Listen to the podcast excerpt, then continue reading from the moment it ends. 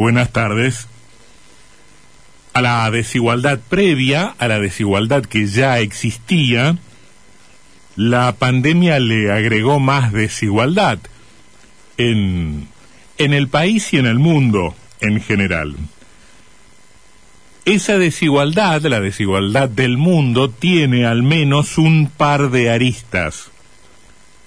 Por un lado, la desigualdad que genera dificultades mayores para las personas y para los países más pobres al momento de combatir la enfermedad o la pandemia, y la desigualdad residual, la que permanecerá, la que quedará cuando todo haya acabado.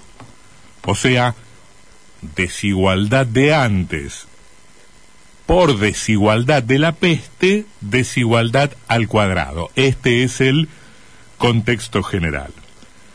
¿Y cómo será, hasta qué punto habrán llegado los niveles de desigualdad en este tiempo en general, e insisto, potenciado el fenómeno por la pandemia, que hasta el Fondo Monetario Internacional, que es la encarnación multilateral del capitalismo empobrecedor, una especie de mundo en miniatura, está pensando en poner en práctica algunos mecanismos de redistribución. ¿Mm? El Fondo Monetario Internacional piensa en términos redistributivos, o sea, mecanismos por los cuales las naciones más empobrecidas se verán beneficiadas, por lo menos en una medida concreta, en mayor proporción em, eh, que los eh, países más, más desarrollados. Eh, concretamente, en, dicho esto de manera muy brutal, la enorme emisión que está preparando. Vamos por partes. El Fondo Monetario Internacional, en su proyección económica, son datos de hoy, nos da una noticia buena y una noticia mala. La noticia buena es que el crecimiento para este año, el crecimiento previsto para la Argentina este año, eh, en su momento calculado en el 5,8%, será, dice el Fondo Monetario, del 6,4%, un poquito más. Esa es la buena. La mala es que la recuperación que se prevé para el año que viene será menor a lo que había previsto hace un tiempo en su proyección anterior. Será, dice el fondo, del 2,4%, eh, un, un poquito por debajo de las estimaciones hechas en, en su momento. En todo caso, los números hablan del severo problema en que nos encontramos. En términos del corto plazo y en términos absolutamente históricos. La Argentina tiene hoy el mismo Producto Bruto eh, que tenía a mediados de los años 70. Es como que pasaron eh, 45 años eh, y el tamaño de la economía es el mismo, con más argentinitos adentro del país. Esa Argentina, además, se desplomó el 10% el año pasado. Eso fue lo que se redujo la economía en el año, en el primer año de la pandemia y de la cuarentena. Y en cambio, habiendo, insisto, perdido 10% de su economía el año pasado, vamos a crecer, si el Fondo Monetario Internacional tiene razón, el 6,4% este año y el 2,4% el año que viene, lo que nos lleva a concluir que habrá que esperar un tiempo eh, para volver al paraíso que era la Argentina antes de la pandemia. Todos recordábamos, recordamos lo bien que estábamos en ese, en ese momento. Los países de América Latina en general van a crecer eh, el 6%, cosa que no compensa la caída común del año pasado del 7%.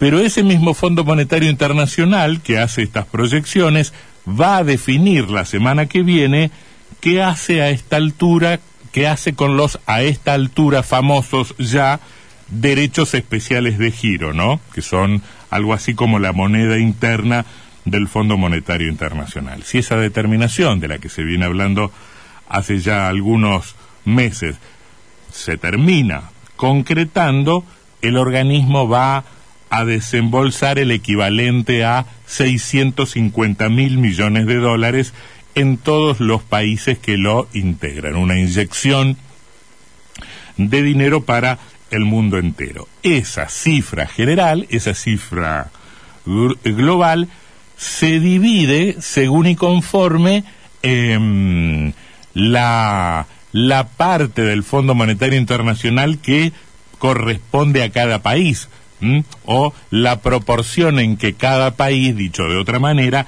es dueña, es dueño del Fondo Monetario Internacional. Por decirlo de alguna manera, muy entre comillas, la Argentina tiene el 0,7% de las acciones del Fondo Monetario Internacional y por eso le corresponderían 4.300 millones de dólares. Esto también es muy interesante para ver cómo se mueve la política argentina, que no han llegado, que todavía no están absolutamente decididos, pero que todo el mundo discute respecto a dónde deben ir. La política argentina viene pensando hace rato qué hace con eso, si tiene que ir a ayuda social, si tiene que servir para las vacunas, si tiene que ir al sistema sanitario, si tiene que ir a atender la pandemia. Bueno, el dinero es fungible, lo que no usemos para alguna cosa, lo usaremos para, para otra. Este, mm, pero es muy interesante porque todo el mundo ya este, eh, está pensando en ese, en ese botín para dividírselo en el, en el presupuesto. Pero parece que va a haber en la distribución secundaria, haciendo alguna analogía con lo que ocurre con la coparticipación federal, va a haber una suerte de redistribución. Eh, ocurriría que cada no, no, no, no sucederá que cada país se llevará eh, la proporción que le corresponde a su cuota parte en la estructura del Fondo Monetario Internacional, sino que los países más ricos podrían canalizar hacia los más pobres mayores cantidades de ese llamado, de esos llamados derechos especiales de giro. Esto está sugerido en un artículo que se publicó hoy, que publicó hoy la economista jefa del Fondo Monetario Internacional, que es una señora que se llama Gita Gopinath, o Gita Gopinath, escribió un artículo sugiriendo esto, que eh, de esa gran torta de dinero, eh, alguna parte adicional eh, podría ir a los países pobres o emergentes. Acá entramos también en un problema de corrección política al margen de la decisión de la decisión de fondo por la que venían pidiendo varios países y particularmente la Argentina a través de su ministro de Economía, Martín Guzmán, que reclamaba una, una suerte de prioridad para las naciones más o menos aventajadas mm, del planeta. Em, porque se habla de atender los gastos eh, más urgentes, más prioritarios de los países más pobres, sobre todo en base al supuesto de que los mayores niveles de vacunación eh, terminarían representando una variable clave, una variable decisiva en la posibilidad de recuperación de la economía. Por lo tanto, se piensa así en términos de fondos a inyectar para atender la pandemia y particularmente la vacunación. Países pobres, no desarrollados o vulnerables ¿Estaremos nosotros en este grupo? ¿Argentina será eh, susceptible de ser caracterizada como vulnerable?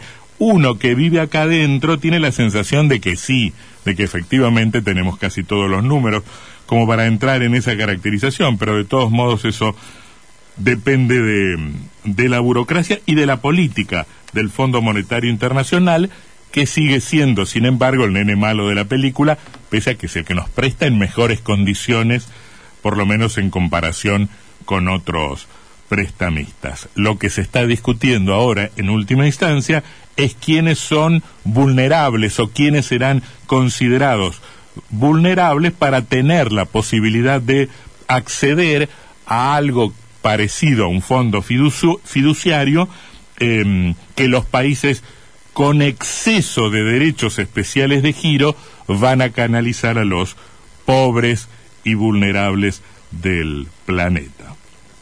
A propósito del fondo, y el fondo monetario, hace algunas semanas, en un ataque de, de realismo, pero de manera sensata, yo diría, el presidente del bloque de diputados del Frente para la Victoria, eh, o del Frente de Todos, Máximo Kirchner, se preguntó cómo se defendería el país, la Argentina o su gobierno ante el Fondo Monetario Internacional y sus presiones, llegado el momento, si los laboratorios, los laboratorios, habían podido doblarle el brazo al gobierno para modificar una ley, la ley de vacunas, de modo de permitir las operaciones entre el país, entre el gobierno argentino y los laboratorios estadounidenses. Si nos dobló el brazo un laboratorio o dos o tres laboratorios, ¿qué haremos frente al Fondo Monetario Internacional? Que la verdad es una,